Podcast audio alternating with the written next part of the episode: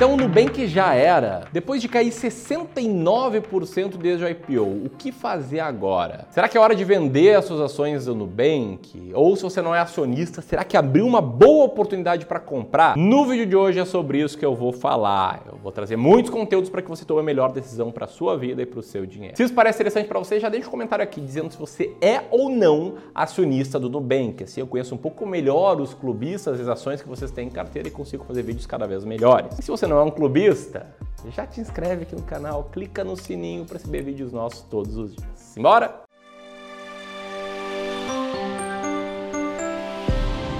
Bom, eu não vou nem perder muito tempo aqui explicando o que, que é o Nubank, né? Todo mundo conhece o Nubank. Aliás, se alguém não conhece, deixa um comentário aqui para eu saber, mas o fato é que o Nubank é uma startup brasileira muito badalada que se proporciona a revolucionar o segmento de serviços financeiros. A empresa surgiu lá em 2013 como uma operadora de cartão de crédito e foi crescendo, evoluindo, conseguindo novos clientes até virar a Nu Holding, listada na New York Stock Exchange com código NU e na B3, né, com as suas BDRs com código código NUBR33. Aliás, com ações despencando, como eu te mostrei no início do vídeo. Fato é que o crescimento do Nubank foi sendo um crescimento exponencial ao longo dos últimos 8, 9 anos, o que atraiu muitas pessoas para o seu IPO, realizado no ano passado, sob muita expectativa. Né, muitos clientes do Nubank, inclusive, entraram no IPO para ter um pedacinho do Nubank numa campanha de marketing brilhante, na minha opinião, que a empresa fez para conseguir pulverizar um pouco melhor a sua base acionária.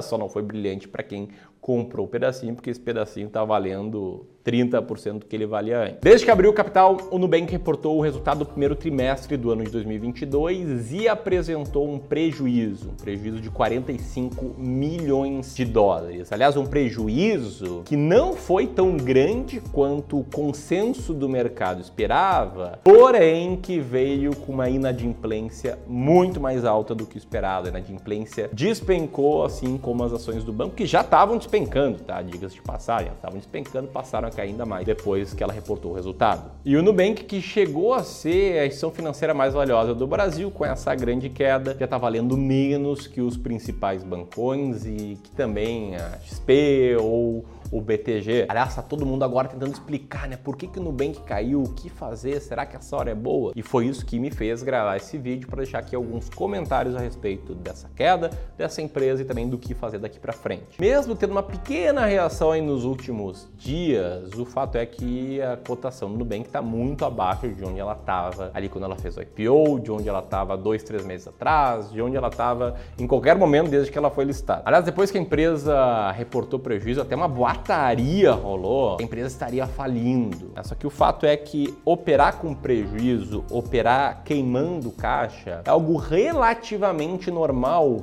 entre empresas startups ou até mesmo fintechs, né? Que elas têm uma tese muito forte e elas têm que, né? A narrativa de uma startup é geralmente crescer o máximo possível à base de clientes para se posicionar como a grande vencedora do mercado. A gente ouve muito aí a tese winner takes all as tese que se fortaleceu muito se a gente for olhar, por exemplo, as grandes redes sociais. Né? Nas redes sociais aconteceu esse fenômeno de winner takes all. Né? Tem lá o Facebook, que é a empresa que detém o WhatsApp, Instagram, o próprio Facebook, e do outro lado tem o Google, que detém o Google e YouTube, e não tem mais outras grandes redes. Tem ali o TikTok correndo por fora, mas enfim, não é um mercado pulverizado, né? é um oligopólio, são poucas grandes empresas. E por conta dessa vontade de ser o grande vencedor do mercado, as startups muitas vezes operam queimando muito caixa, buscando seguir aquele crescimento explosivo, aquele do gráfico que eu te mostrei no início do vídeo, tá? Né? Com uma base grande de clientes, eles consigam aí passar a rentabilizar melhor esses clientes. Quando o Nubank foi fazer o IPO, a gente fez um vídeo aqui, eu comentei por que eu não investiria no Nubank, mas de lá para cá, com a queda das ações, muito se questiona né? se agora acaba sendo a hora ou não. E essa é uma discussão muito grande no mercado. Aí tem de um lado algumas pessoas dizendo que é para fugir do investimento no Nubank,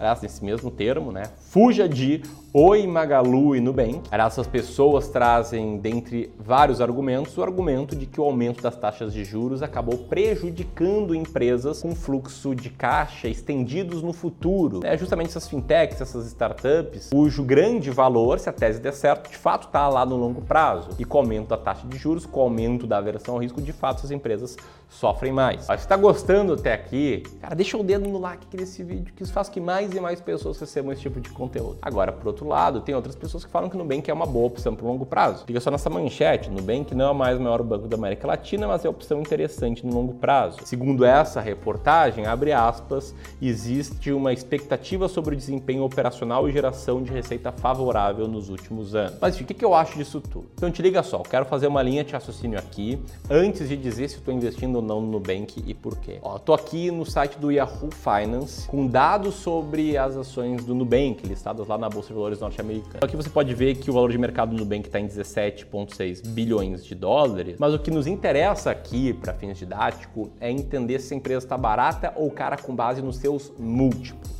Um múltiplo muito famoso do mercado é o múltiplo preço por lucro, que em inglês seria o PE, né, o PE. Você pode ver que o trailing PE não existe, por quê? Porque a empresa não gerou lucro nos últimos 12 meses, então não tem como calcular o preço por lucro, daria algo negativo que não significa nada. Porém, com as estimativas dos analistas para o resultado dos próximos 12 meses, a gente tem um preço por lucro estimado de 625. Isso significa basicamente que, com base no lucro líquido dos próximos 12 meses, quem está comprando no Nubank agora, né, se, se essa estimativa for correta, está pagando 625 vezes o lucro da empresa o que, caso você não saiba, é muito. Mas vamos olhar aqui para outras métricas. Vamos olhar para o price to book, que seria o preço por valor patrimonial. Aqui você pode ver que o Nubank está negociando a 3,97 vezes. Por fim, aqui a gente consegue olhar a geração de fluxo de caixa, que também está negativo. Guarda bem esses dados e vamos comparar com as ações de outro banco, o Banco do Brasil.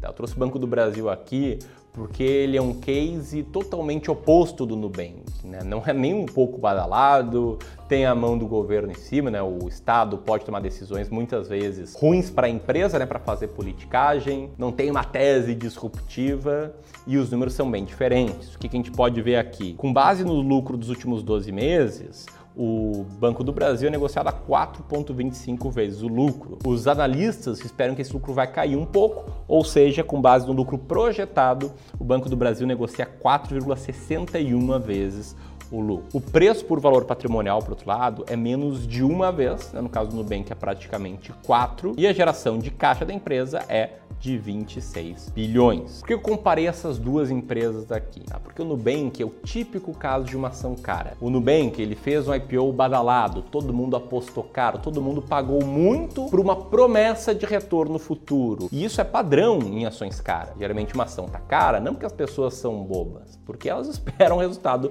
muito grande lá na frente. Uma ação tá barata também porque as pessoas esperam que os resultados vão cair. E existe uma tese de que os bancos vão ser tomados por fintechs. Vai ter uma fintech que vai ajudar as pessoas a investir muito bem.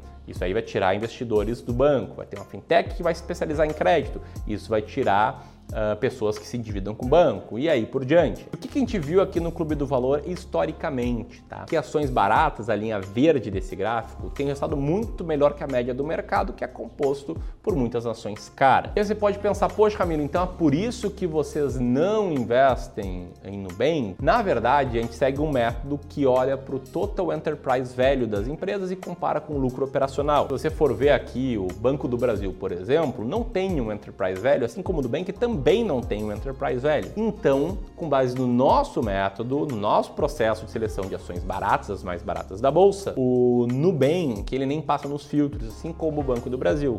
Por isso a gente ficou de fora do IPO, por isso a gente vai ficar de fora também. Agora é inegável dizer que na comparação com outros bancos, com outros múltiplos de seleção de ações, é uma ação muito mais cara que não significa que ela vai cair, nem que ela vai subir, mas significa que se você está com mais ações caras do que baratas, sua carteira tende a ir pior. E aí, se você quer aprender a selecionar ações baratas, com método claro, comprovado, com método que eu sigo com o meu dinheiro, o dinheiro dos meus clientes, cara, você não pode perder o evento das ações mais baratas da Bolsa, vai rolar entre os dias 27 e 29 de junho.